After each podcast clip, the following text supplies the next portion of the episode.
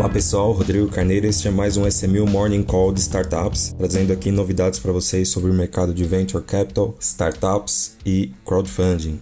E para contrapor um pouquinho aí, notícias aí como o Ebanks demitindo mais de 340 funcionários, alguns fundos colocando aí a responsabilidade da crise na conta das startups, né, como por exemplo Sequoia fez recentemente e alguns fundos aqui no Brasil. Nós temos boas notícias aí de aportes, tá, inclusive em séries mais avançadas. A Goldman Sachs e General Atlantic acabaram investindo mais de 200 milhões na Conexa, que é a líder aqui de telemedicina, então ela traz a telemedicina para algumas operadoras de seguro seguro aqui, né? É, na área de saúde, como por exemplo a Unimed, Bradesco Seguro, Sul América e outras outras 400 empresas aí grandes, né? Como Mercado Livre, Roche, Vale, que oferece o teleatendimento para funcionários. Então foi uma rodada série C, onde a Goldman colocou 140 milhões de reais, a General Atlantic colocou outros 50 milhões, né? Mais do que o, o prorata que ela tinha direito, aumentando a sua participação. E quem fechou o round foi a IH Ventures e a Endeavor Scale Up. E aí a, a Goldman Colocou também o executivo, que veio do seu private equity, uh, no conselho da Conexa. E a Conexa ultrapassa mais de 300 milhões de reais aí captados, uma startup fundada em 2016.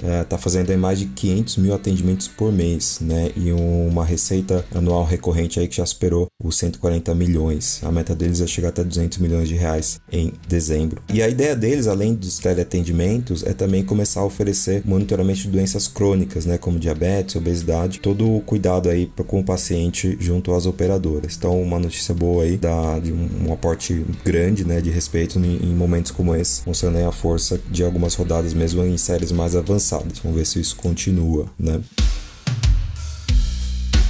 Quem também recebeu um aporte bem interessante aí na, recentemente foi a Lemon Energia, né? Conseguiu aí atrair Kazek e junto à Lower Carbon do Brasil. A ideia aqui da Lemon Energia é conectar praticamente um marketplace de que conecta os geradores de energia limpa a pequenos e médios consumidores corporativos, né? Então eles conseguiram levantar aí com esse modelo de negócio a 60 milhões de reais numa série A com esses dois fundos que eu mencionei, né? Então a gente pretende ver aí realmente os pequenos negócios podendo escolher quais né, são seus provedores de energia, assim como você pode escolher seu provedor de internet né, na, na sua casa. Então, interessante aí esse modelo deles, além de ser um aporte também relevante, né, uma, uma série de 60 milhões de reais, também ele mostra aí a ESG na sua fonte aí de geração de negócios. Né. Além disso, eles têm também investidores conhecidos, tá? como Sérgio Foro, Creditas, entre outros. Outra captação que recebeu aí um aporte recente foi a Setiu, né, aí já estão falando um pouco mais de early stage, captou 3,5 milhões e eles são especializados em vender vitaminas personalizadas, né? Então eles fazem uma análise, né, das suas necessidades, do seu estilo de vida, da sua saúde, bem aprofundada, né? Entende o paciente de uma forma inteligente e depois eles montam aí o que, que a pessoa precisa ter, o match, né, com as suas vitaminas ideais para cada um dos organismos. Então eles vão aí desde atacar sono, imunidade, beleza, estresse, energia, indo para algo diferente também, como libido, enxaqueca enxaqueca, renite, infecção, enfim, até compulsão por comida eles também atacam aí com as vitaminas, né? Algo que não é tão comum aqui na realidade brasileira, né? A suplementação de vitamina, mas bem comum nos Estados Unidos, mas que vem ganhando força aqui, principalmente depois da pandemia, né? Muitas pessoas, além de exercício físico, notaram aí que ter um bom suplemento de vitamina eventualmente pode ser muito bom para sua saúde, né? Então, uma operação interessante, quem liderou a rodada aqui foi a Domo, Domo Invest, e aí diversos outros fundos e anjos seguiram, né? Aí KJ Capital, The Next Company, a plataforma Capital e anjos da Universidade de Chicago, tá? Então,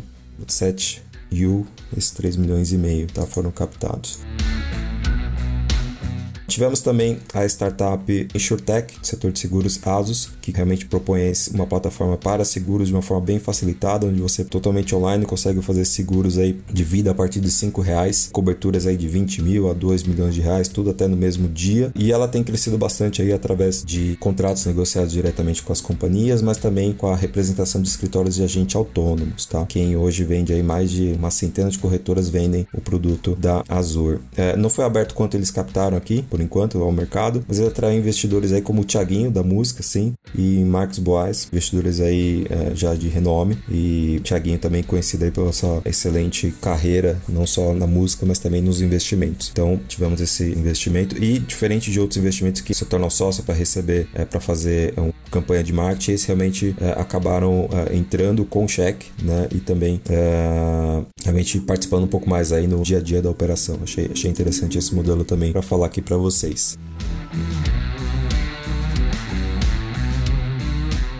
Aí, passando um pouquinho para fundos, né? Temos a Catarina Capital, captou um fundo de 50 milhões de dólares, tá? Para fomentar o mercado secundário de empresas de tecnologia. O que, que é isso, né? É o, fundo dele chama Secondus e ele vai trazer uma liquidez no mercado secundário, ou seja, algum founder, algum funcionário que tem investe, né, ou eventualmente algum investidor que já entrou e queira se desfazer da posição antes mesmo da empresa ter liquidez através de um evento de liquidez como venda, M&A ou então mesmo é, abertura do capital, seja aqui ou fora, esse fundo ele entra dando o, a opção daquele investidor sair do negócio, né, e obviamente o fundo entra. É um mercado já muito desenvolvido nos Estados Unidos Unidos, mas que aqui muito pouco, né? Alguns primeiros investidores estão começando a olhar aqui para esse modelo, né? Eles entendem aí que esse modelo vale a pena, uh, né? O José Augusto uh, Albino, que veio da Venture Capital aqui no Brasil, mais, mais de 15 anos de experiência, ele entende que as empresas precisam estar um pouco mais maduras, né? Para fazer esse tipo de operação, o que faz com que uh, este fundo ele tenha uma vantagem competitiva aí, reduz um pouco o risco, mas consegue boas entradas, teoricamente em estágios anteriores a que a empresa está, né? Ele consegue aí um desconto ponto, vamos chamar assim, na entrada, porque sempre uma saída, né, um cash out que nós chamamos, ele acaba tendo algum desconto, né, em comparação com rounds que são cash-in, ou seja, o dinheiro vai para a empresa. Então, é interessante esse modelo deles, espero o sucesso aí, acho que realmente o mercado está precisando de mais fundos como esses, tá? E aí, na mesma esteira, a Positive Ventures já fez o seu primeiro closing, né? Então, sua primeira meta aí de captação do seu fundo, captou 75 milhões de reais para investir em startups de impacto. A meta deles é chegar em 150 milhões de reais até o, o final do ano.